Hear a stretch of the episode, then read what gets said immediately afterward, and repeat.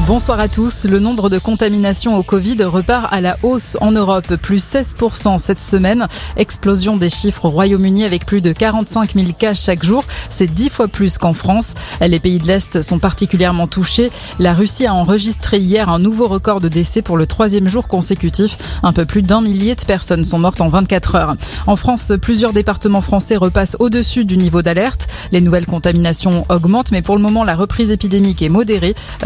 74 14% des Français ont désormais reçu les deux doses de vaccin. Une marche blanche en mémoire de Dina cet après-midi à Mulhouse, cette adolescente de 14 ans qui s'est suicidée chez elle au début du mois d'octobre après avoir été harcelée dans son collège de Kingersheim. Elle a subi des insultes racistes et homophobes. Elle avait déjà tenté de se suicider en mars dernier. Une enquête est ouverte. Les Français sont de moins en moins nombreux à pouvoir épargner. Résultat d'une enquête IFOP pour le journal du dimanche.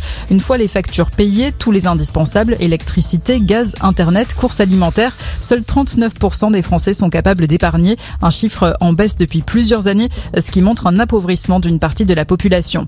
Le trafic sur les TGV Atlantiques devrait reprendre normalement à partir de demain. Un tiers des trains sont annulés aujourd'hui selon la SNCF à cause d'un mouvement de grève. C'est le premier Français à devenir champion du monde en MotoGP. Le pilote Fabio Quartararo décroche le titre à l'occasion du Grand Prix d'Émilie-Romagne. Parti de la 15e place, il a réussi une belle remontée et terminé quatrième de la course. Un résultat suffisant pour être sacré à deux grands prix de la fin de la saison.